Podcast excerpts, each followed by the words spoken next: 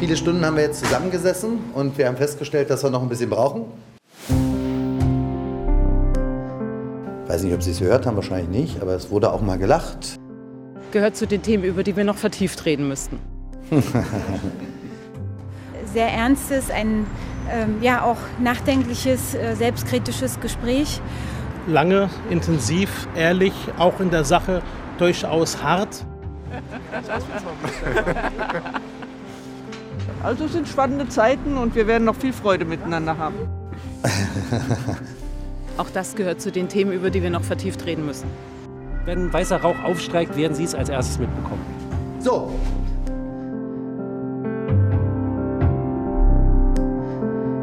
Und mit diesem bestimmten So von CDU-Spitzenkandidat Kai Wegner und dieser natürlich nicht ganz ernst gemeinten Collage von O-Tönen aus den Sondierungsverhandlungen, willkommen bei Spreepolitik, dem RBB24 Landespolitik-Podcast, in dem wir, wie soll es auch anders sein, an den Lippen der sondierenden Parteien in Berlin hängen und mal ein bisschen orakeln wollen, wer könnte mit wem eine Koalition machen und was würde sich unter einer ganz neuen Regierung, zum Beispiel unter CDU-Führung, überhaupt ändern können in Berlin.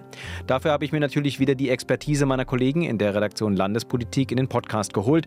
Thorsten Gabriel zum Beispiel, der sitzt, während wir hier aufzeichnen, am EUREF Campus in Schöneberg bei den Sondierungen von CDU und SPD. Und zwar auf dem Sitzschwein, auf dem vor einer Woche meine Kollegin Sabine Müller schon gesessen hat und mit uns hier gesprochen hat. Hallo Thorsten. Hallo Sebastian. Und im Roten Rathaus ist Jan Menzel zugeschaltet, der den Überblick hat aus dem Büro bzw. aus dem Haus, in das ähm, so viele Leute rein wollen in diesen Tagen. Und die Frage, wer es dann am Ende wird, ähm, als entweder weitere regierende Bürgermeisterin Giffey oder eben als regierender Bürgermeister ähm, Kai Wegner oder vielleicht regierende Bürgermeisterin Bettina Jarasch, wer weiß. Ähm, das wird sich dann in den nächsten Tagen zeigen. Grüß dich, Jan. Hallo. Wir haben am Montag eine spannende Situation. Es ist ein bisschen wie bei einem Western, ein Duell. Wer zuerst zuckt gewinnt entweder oder verliert. Denn äh, nach den, wir haben auf der einen Seite den Landeswahlausschuss, äh, der das endgültige Ergebnis äh, der Berliner Wiederholungswahl feststellen wird. Und äh, gleichzeitig haben wir auch nochmal die letzte Sondierungsrunde von Rot-Grün-Rot, also SPD, Grünen und Linken. Und danach ziehen sich diese drei Parteien in ihre Führungsgremien zurück, äh, werden darüber sprechen, äh, wie sie die Sondierungen erlebt haben. Dann möglicherweise wird es eine Entscheidung geben, in welche Richtung es geht, zumindest für eine von den dreien, vielleicht sogar für alle drei. Jan, wie schätzt du es ein? Werden wir am Montag von einer der drei Parteien so ein Signal bekommen, ein klares Signal, in welche Richtung sie wollen, vielleicht sogar von der SPD? Naja, vielleicht dieses ganz klare Signal, das und das ist es nicht unbedingt, das weiß ich nicht genau es kommt ja total stark darauf an, dass die irgendwie auch erklären müssen, warum sie welchen Weg einschlagen, warum sie welche Koalition wählen. Und da geht es so ein bisschen darum, glaube ich, auch den schwarzen Peter zu verteilen. Ne? Wer hat wem abgesagt? Und das ist natürlich keine so schöne Rolle. Und es ist jetzt schon klar, wenn Rot-Grün-Rot weitermacht, dann äh, schwellt der Gesang an, um Gottes Willen, das weiter so, der Wahlsieger ausgebotet, furchtbar, furchtbar. Hatten wir im Wahlkampf auch, da war sogar von Wahlklau die Rede, was ich wirklich schwierig finde. Auf der anderen Seite natürlich, wenn sich eine andere Konstellation ergebe, dann ist Kritik natürlich genauso denkbar. Dann werden sicherlich welche von Verrat sprechen und es kann gar nicht angehen und so weiter. Also ich glaube, da muss man sehr, sehr sorgsam mit den Emotionen umgehen und so ein Kommunikationsmanagement haben, was auch ein bisschen trägt und nicht nur über die erste Stunde. Aber das ist in der Tat dieser Montag der spannende Tag, auf den alle warten. Die haben jetzt praktisch sich warm gelaufen, Vorarbeiten geleistet, auch das Terrain sondiert und klar gemacht, ja, da sind die Punkte, das könnte gehen, das könnte nicht gehen, all sowas. Aber natürlich, das ist alles unter Vorbehalt. Wir haben wirklich eine spannende Situation, gab es noch nie, glaube ich, so, dass wir erst am Montag wissen werden, was eigentlich wirklich geht.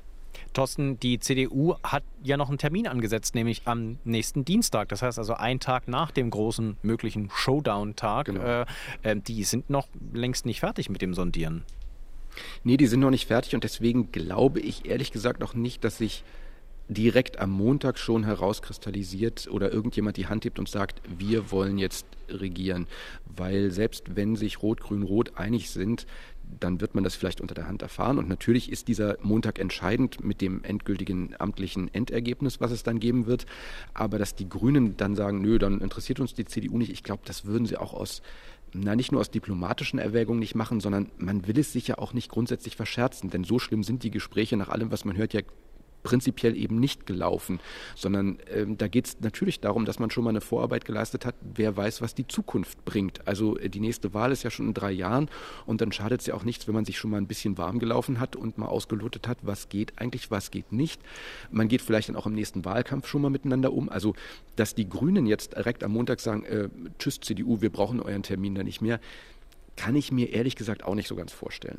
Ist, äh und Thorsten, du erinnerst dich ja auch, ähm, wir hatten es ja schon einmal, dass es eine Wahl gab, danach gab es Koalitionsverhandlungen und ja. die wurden geführt zwischen SPD und Grünen. Und damals setzte dann in den Koalitionsverhandlungen doch noch Klaus Wowereit den Grünen den Stuhl vor die Tür und sagte diesen berühmten Satz, dann bleibt der Anzug im, im Schrank, Herr Ratzmann.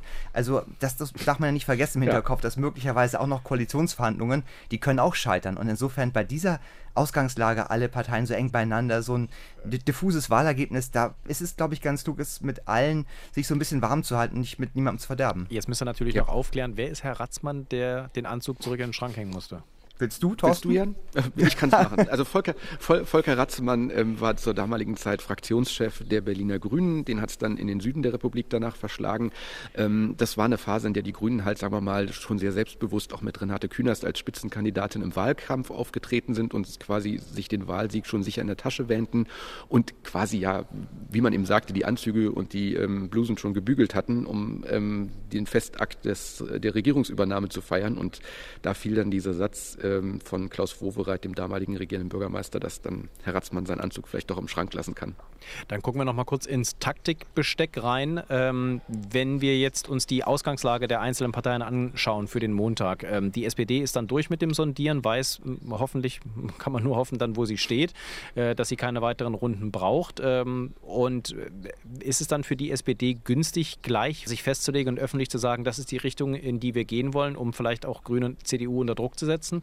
Oder wäre es schlau, diesen, Jan hat es als schwarzen Peter beschrieben, diese Entscheidungskarte an die anderen beiden weiterzureichen, zu sagen, naja, also wir sind uns sicher, verraten es aber noch nicht. Ähm, macht ihr beiden mal unter euch aus und dann müsst ihr halt auch eurer Basis erklären, äh, warum ihr das eine oder andere gewählt habt. Nämlich entweder wir gehen zusammen, machen schwarz-grün oder eben nicht. Naja, ich glaube, man darf ja nicht vergessen bei all dem, was wir jetzt erleben.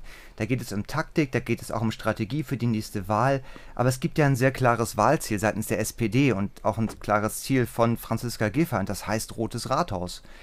Und es gibt nur eine Möglichkeit für sie, dieses Rote Rathaus zu halten, und das ist in dieser rot-grün-roten Koalition. Dafür müsste sie auf Platz 2 weiterliegen, auch am Montag nach dem amtlichen Endergebnis.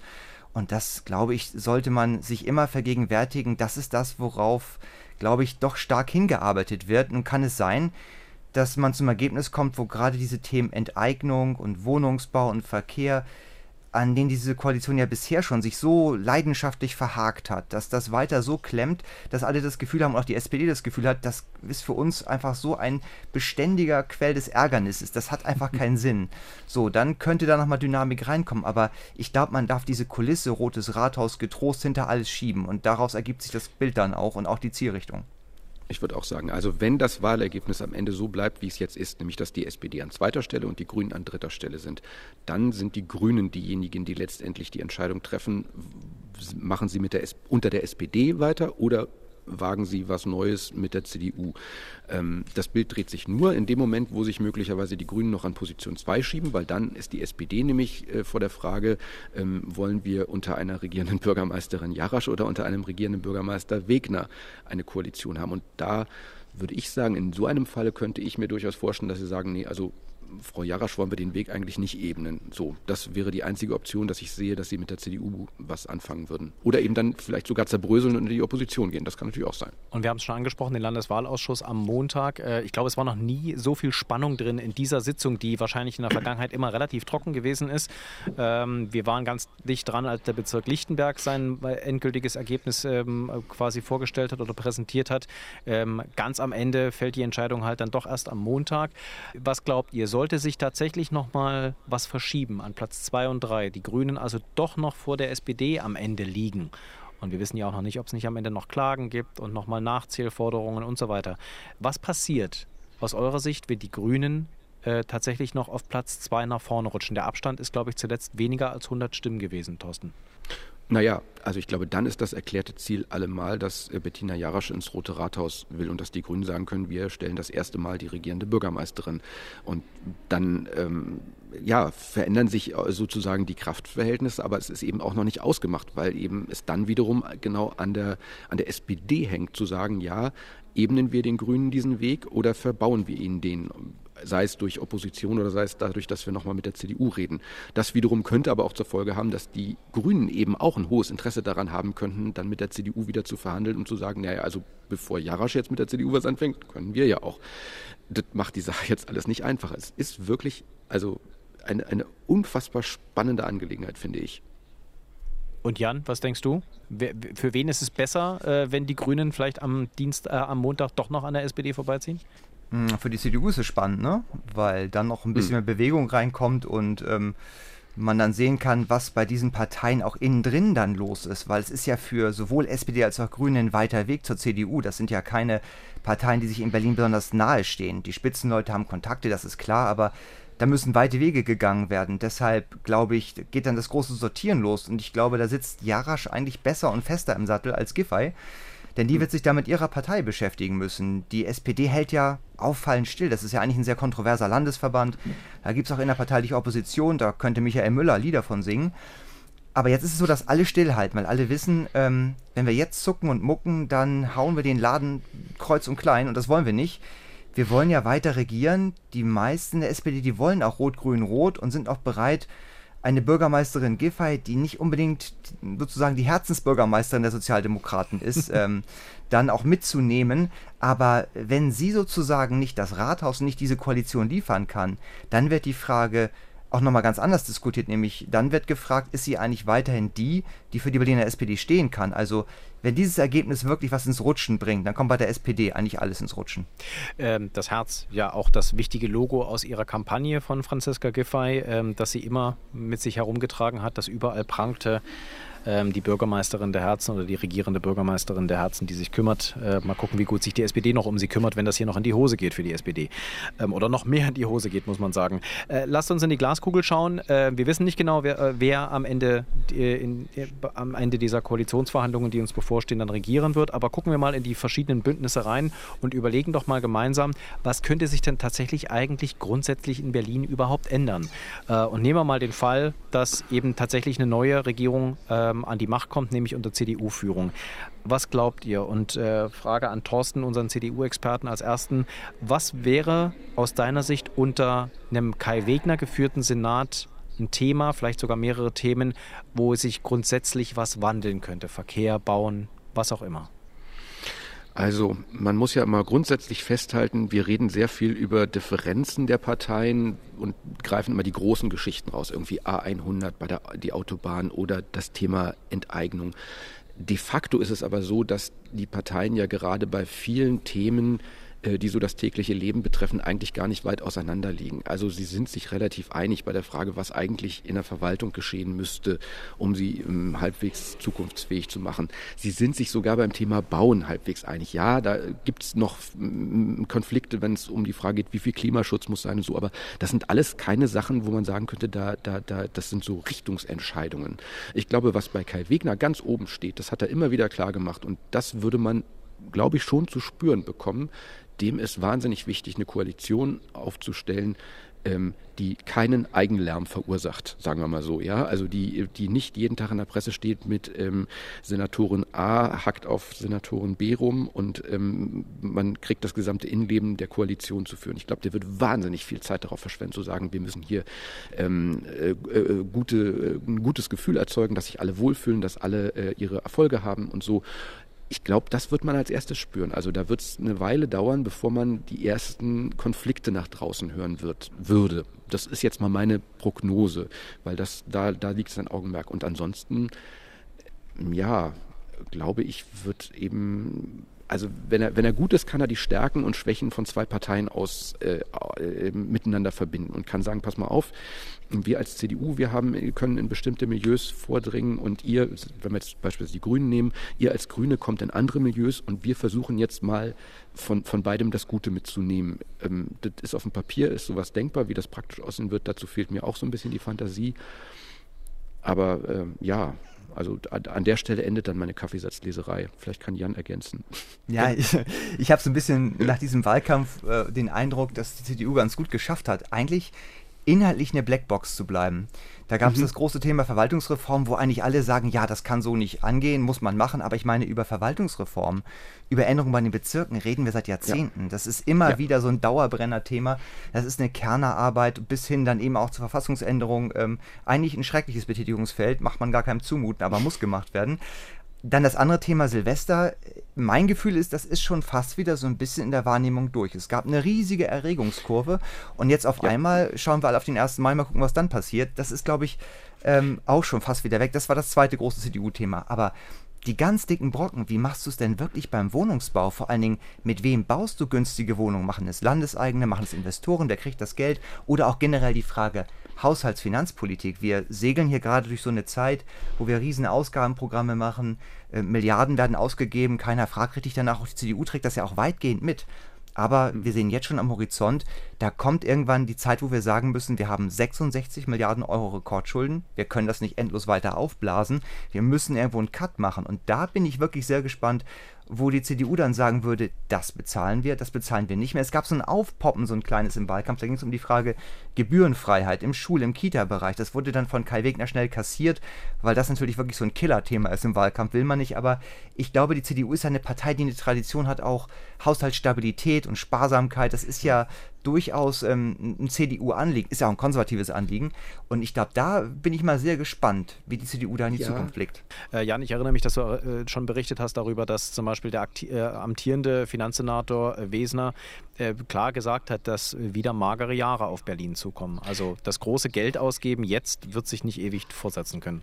Nee, genau, das absolut. nicht. Aber was die, was die CDU angeht, ähm, ja, auf der einen Seite würde ich auch sagen, sie steht für, sagen wir mal, das, was man irgendwie vielleicht solide Haushaltspolitik nennen würde, sozusagen nicht über die Stränge schlagen. Aber man darf auch nicht vergessen, diese CDU war in Berlin immer dann erfolgreich, wenn sie besonders links war. Und die, der, die Berliner CDU, lassen wir mal die Silvesterdebatte jetzt hier weg, gilt auch unter den Landesverbänden in, in, in Deutschland galt über viele Jahre als eher ein, ein, linker Kreisverband, eben auch daran festgemacht, dass eben ein Eberhard Diebken als regierender Bürgermeister damals die Angleichung der Löhne in Ost und West einfach mal durchgesetzt hat. Das war, äh, also was, was die, die äh, Beschäftigten im öffentlichen Dienst angeht.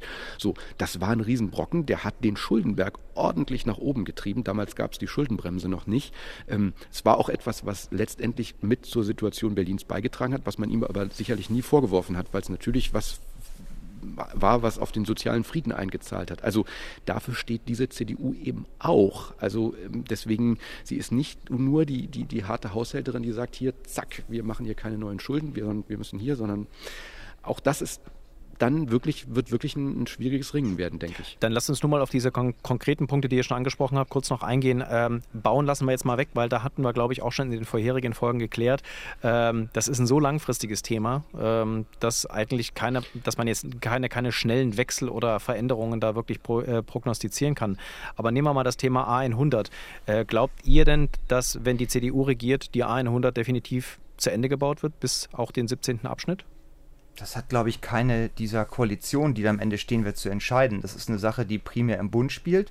Berlin kann da versuchen, so ein bisschen zu torpedieren, ein bisschen zu stänkern, drauf zu setzen, aber wir haben ja auch in der Ampel im Bund eine Gemengelage, dass Linke und Grüne ziemlich klar dagegen sind, wobei die Grünen erstaunlicherweise auch eher im Verborgenen kämpfen dagegen, habe ich das Gefühl, die zumindest im mhm. Bund. Die SPD hat ja eine Position im Bund, ja, Autobahn, warum eigentlich nicht? Also weit entfernt von dem, was sehr viele Sozialdemokraten hier in Berlin wollen. Also eine Stadt, ein Abschied von der autogerechten Stadt, das ist im Bund so noch nicht als Message angekommen. Deshalb glaube ich, ist das auch kein Thema, an dem jetzt CDU und Grüne in Berlin unmittelbar scheitern müssten das ist, finde ich, ein klassischer Fall für so, einen, so einen Formelkompromiss für einen auf Zeit spielen, dass man sagt, naja, ähm, wir klammern das Thema mehr oder minder aus, weil wir wissen, wir entscheiden es eh nicht und es wird eh erst nach uns entschieden. Also ich mhm. glaube, das kann man das kann man sogar relativ elegant und auch sachlich zutreffend umschiffen und trotzdem können beide Parteien bei ihren Positionen bleiben. Okay. Thorsten, siehst du es genauso? Ja, absolut. Also ich glaube auch, dass äh, selbst wenn daran mal ein Klaus Wowereit bei der Autobahn gesagt hat, mit den Grünen, danke, tschüss, wir machen es dann doch mit der CDU, das ist, also wie, wie Janis gesagt hat, ist eine Bundesgeschichte. Da kann man wunderbar ein paar Sätze finden, die, ähm, mit denen man beide Seiten, glaube ich, zufriedenstellen kann. Und dann die Verwaltungsreform, Riesenthema in diesem Wahlkampf, ähm, gesetzt hauptsächlich von der FDP, die dann davon nicht profitieren konnte. Im April soll es die ersten Gespräche eigentlich mit den Bezirksbürgermeistern geben, genau über diese Verwaltungsreform.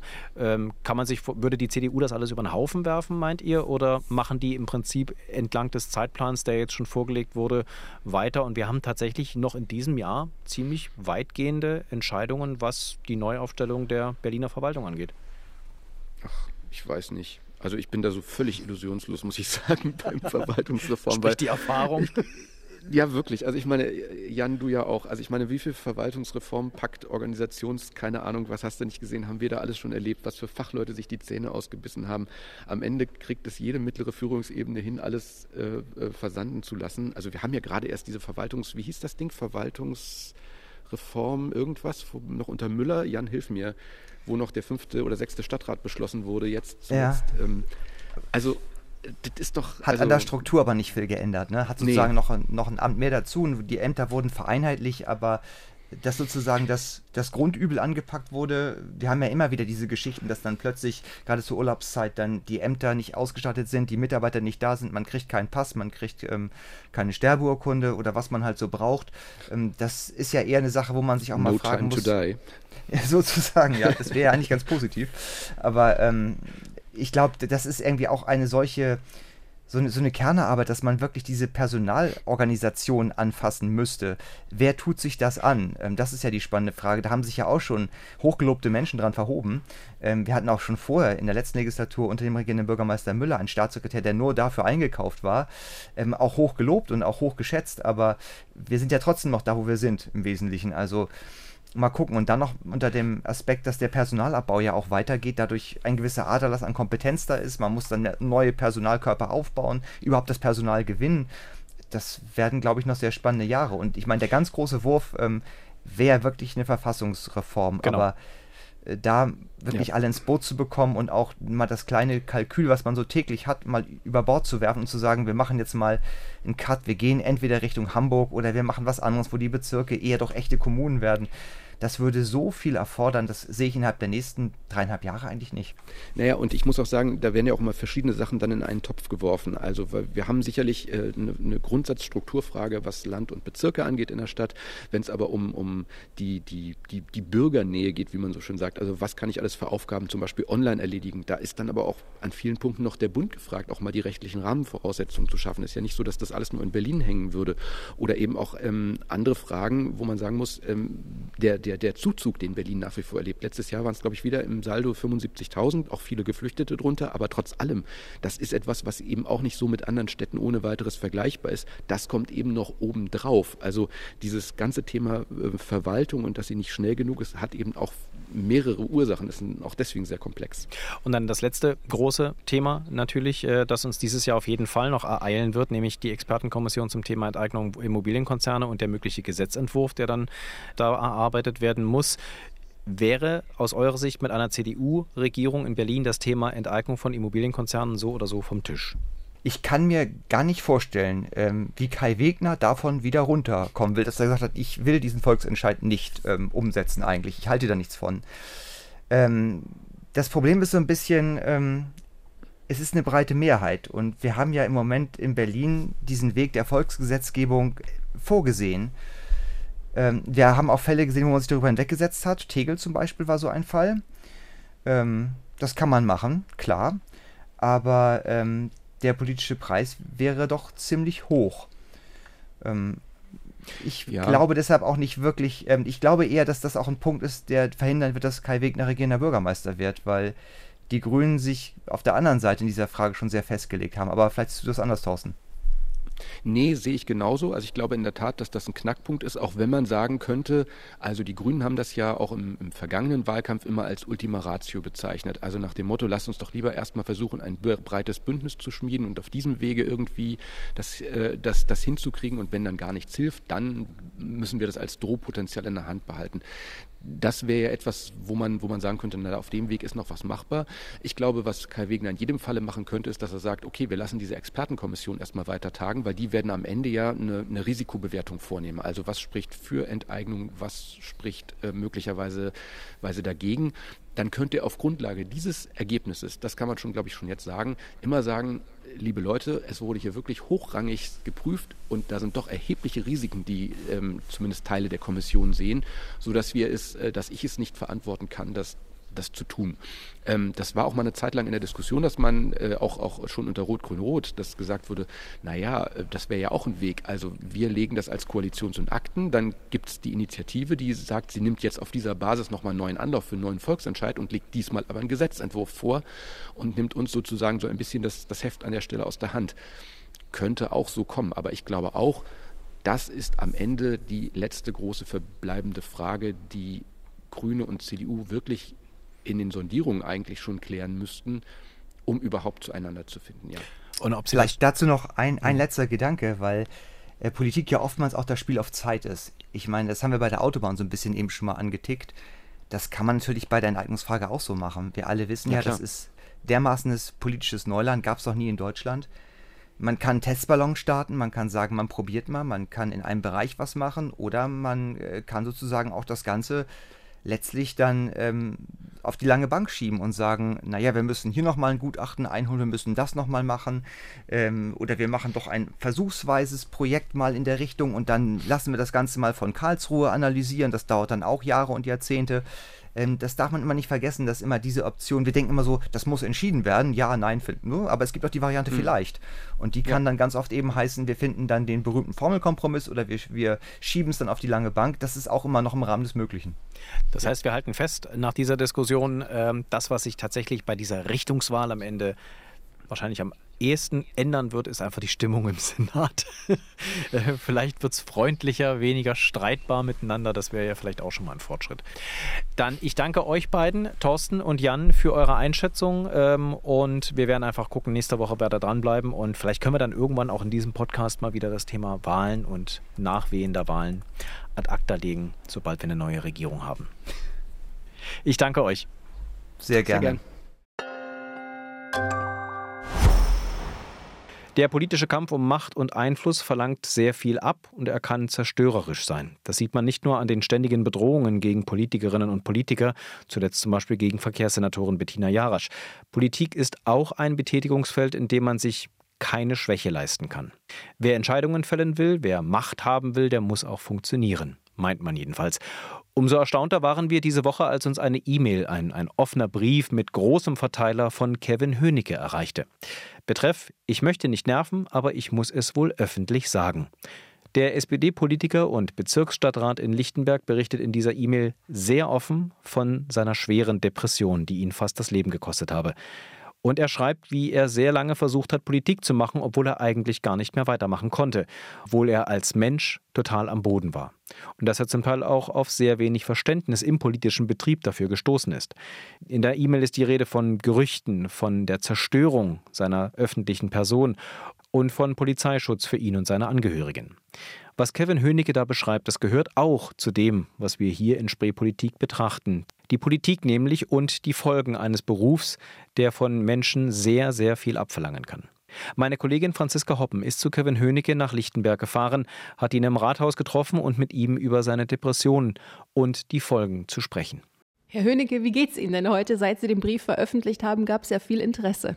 Ja, danke für die Frage. Die wird mir gerade von ihm gestellt. Und ich beantworte sie auch ehrlich, diesmal nicht wie vor einem Jahr. Mir geht's gut und ich bin überwältigt von den ganzen Rückmeldungen, die ich kriege. Ist das eine Frage, die wir Politikern vielleicht mal öfter stellen sollten, wie es Ihnen geht? Hm, kann man machen. Ich glaube, äh, die Frage ist, ob wir sie ehrlich beantworten. Und das sollten wir, glaube ich, öfter machen. Sie differenzieren ja zwischen dem Mensch Kevin und dem Politiker Kevin. Wie ist denn der Politiker Kevin? Wie muss man denn sein in der Politik, um zu funktionieren? Naja, man muss wenig schlafen können. Man muss ein dickes Fell äh, sich anschaffen.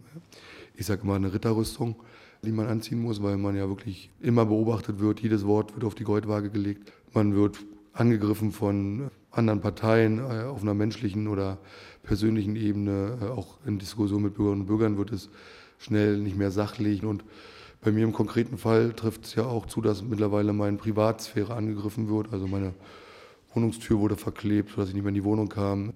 Was natürlich dazu führt, dass die Familie auch sich so Sorgen macht. Und wenn man so Angriffe auf andere Politiker, die ja sogar zum Tod geführt hat, leider in der Vergangenheit mitgekriegt hat, dann macht man sich da schon Sorgen und dann fängt man an, den privaten Menschen zu schützen vor den Angriffen, weil ich immer sage, naja, die greifen ja den Menschen an, den sie kennen, das ist der Politiker und nicht der Mensch Kevin. Deswegen habe ich es mir angewöhnt, den Politiker Kevin nach vorne zu schieben und den Menschen Kevin etwas zu schützen. Sie haben im Vorfeld von Politik als Kampfsport gesprochen. Ja, man ist eigentlich oft im Verteidigungsmodus oder im Angriffsmodus und das hat schon was mit Kampfsport zu tun, ja. Können Sie uns ein paar Beispiele nennen, wo diese Performance in Ihrem Alltag als Politiker anfängt? Naja, es ist eigentlich bei jeder öffentlichen Veranstaltung, ob eine Ausschusssitzung oder Plenumssitzung im Parlament, geht man selber auf die emotionale Ebene, wird es als unsachlich ähm, dargestellt. Also man muss sich eigentlich den ganzen Tag sehr im Griff haben. Auch Bürger äh, stellen dann eher ihre Sicht dar und wenn man dagegen ist, dann wird sofort, ja, du bist du bist genau wie alle anderen, du bist halt kein Volksvertreter. Ne? Also man wird immer relativ schnell abgewertet. So, ne? Und man darf aber selber eigentlich nicht auf diese Ebene gehen. So. Du musst immer der sachliche, kühle Politiker sein, obwohl alle immer sagen, sie hätten gerne mehr Menschen. Also das ist so ein interessantes Paradoxon. Einerseits soll man authentisch sein und soll ein Mensch sein, das fordern die Bürger. Und andererseits, wenn man es dann ist, ist es auch wieder falsch, weil man sachlich und weise sein soll. Ja, genau, darüber habe ich schon mit vielen ähm, äh, Menschen, auch anderen Politikerinnen und Politikern geredet, genau über das Spannungs Spannungsfeld. Darauf habe ich bis heute keine Antwort gefunden, wie man es dann richtig macht, wenn man nicht so kühl sein soll. Gleichzeitig menschlich, aber nicht zu menschlich, was da das richtige Maß ist. Also wer da hilfreiche Hinweise hat, immer gerne. Aber hat dieser Job, der mit dem Kampfsport kommt und mit der Kritik von außen und mit dem Stress auch zur Depression beigetragen oder sind das zwei Dinge, die unabhängig voneinander laufen? Nein, also die Depression bei mir jetzt im speziellen Fall liegt wirklich im Privaten. Wahrscheinlich, wenn ich mich mal zwei, drei Wochen rausgenommen hätte, wäre es vielleicht besser gewesen oder den, dass ich hier so mich zusammengerissen habe, um im Beruf weiter zu äh, funktionieren, hat die Depression deutlich beschleunigt und deutlich verschlechtert das ja. Aber Grund der, der Depression ist nicht bei mir die Politik, obwohl mir mittlerweile viele schreiben, dass sie dankbar sind, dass endlich auch mal aus der Politik sich da jemand so bekennt, weil es anscheinend ja auch viele Menschen in der Politik gibt, äh, die unter diesen psychischen Problemen, psychischen Erkrankungen stark leiden und ähm, aus der Politik rausgegangen sind oder noch drinne sind, es aber nie thematisiert haben. Glauben Sie, die starke Kritik, der Hass ähm, auf der Straße oder im Netz kann auch dazu beitragen, dass es mehr Depressionen unter Politikerinnen gibt? Definitiv die Depression ist ja bis heute nicht ganz verstanden und nicht ganz erkannt, aber es gibt ja so Theorien mit äh, Stressleveln, ähm, die überstritten sind und dann nicht mehr verkraftet werden. Und die Angriffe machen mit einem natürlich was, gerade wenn du vielleicht auch aus der eigenen Partei, wo ich zum Glück sagen kann, bis jetzt oder bis heute ist meine Partei immer sehr, sehr gut mit mir umgegangen und ich bin sehr dankbar, dass die SPD so einen tollen Umgang auch mit mir pflegt und wir einen sehr ehrlichen Diskurs immer führen können. Aber es gibt ja auch in jeder Partei Fälle, wo sehr hart miteinander gerungen wird und auch sehr persönlich auch geguckt wird, wo findet man vielleicht Schmutzwäsche so, ne? und, das musst du, und das, wenn du das nicht schaffst zu verkraften, dann bist du relativ schnell in einer psychischen Erkrankung. Als Sie gemerkt haben, Sie bekommen, Sie haben diese Depression, wie hat sich das auf Ihre politische Arbeit ausgewirkt? Mussten Sie sich selbst und andere auch belügen, um trotzdem weiter zu funktionieren? Ja, genau so war es. Also ich wollte es absolut nicht wahr Ich habe ja gemerkt, dass, es, dass was mit mir nicht stimmt.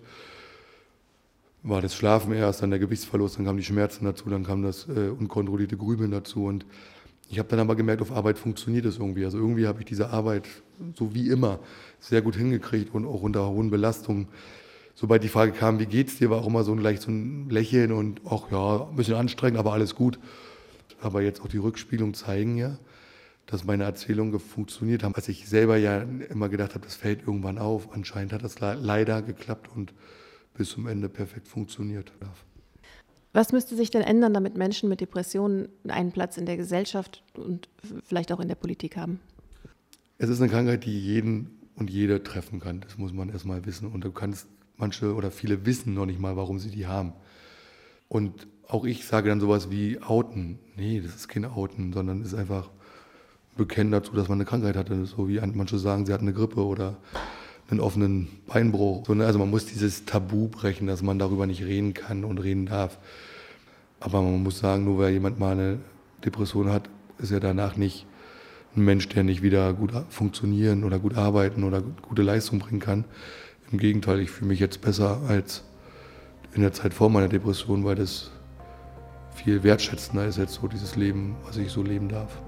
Brauchen wir vielleicht eine andere Art, Politik zu machen, sodass Politik kein Kampfsport mehr ist? Und wie könnte das aussehen? Haben Sie da praktische Beispiele? Ja, ich, äh, also ja, brauchen wir und ich habe es äh, auch in den Parteigremien, dass wir wieder lernen müssen, Kritik zu äußern. Also gegenseitig ehrliche Kritik. Das passiert kaum noch. Wir kritisieren hintenrum oder wenn Kritik geäußert wird, wird sie als Angriff verstanden. Das müssen wir wieder lernen, dass Kritik konstruktive, nicht ne, menschlich abwertende Kritik, sondern sachliche Kritik was Wertvolles ist, eine Chance ist. Ich habe selber Punkte an mir, die ich, die ich jetzt im Nachhinein kritisiere oder ich habe so vieles, was ich nicht kann äh, und davon habe ich genug. Ähm, also es gibt auch an meiner Person und an jeder Person immer kritische Punkte so, ne? und das müssen wir wieder lernen, dass wir einfach kritischer und ehrlicher zueinander sind, aber eben da noch konstruktiv und wertschätzend.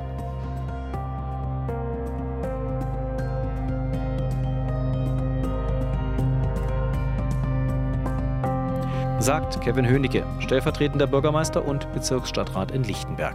Und mit diesen Worten verabschiedet sich Spreepolitik für diese Woche.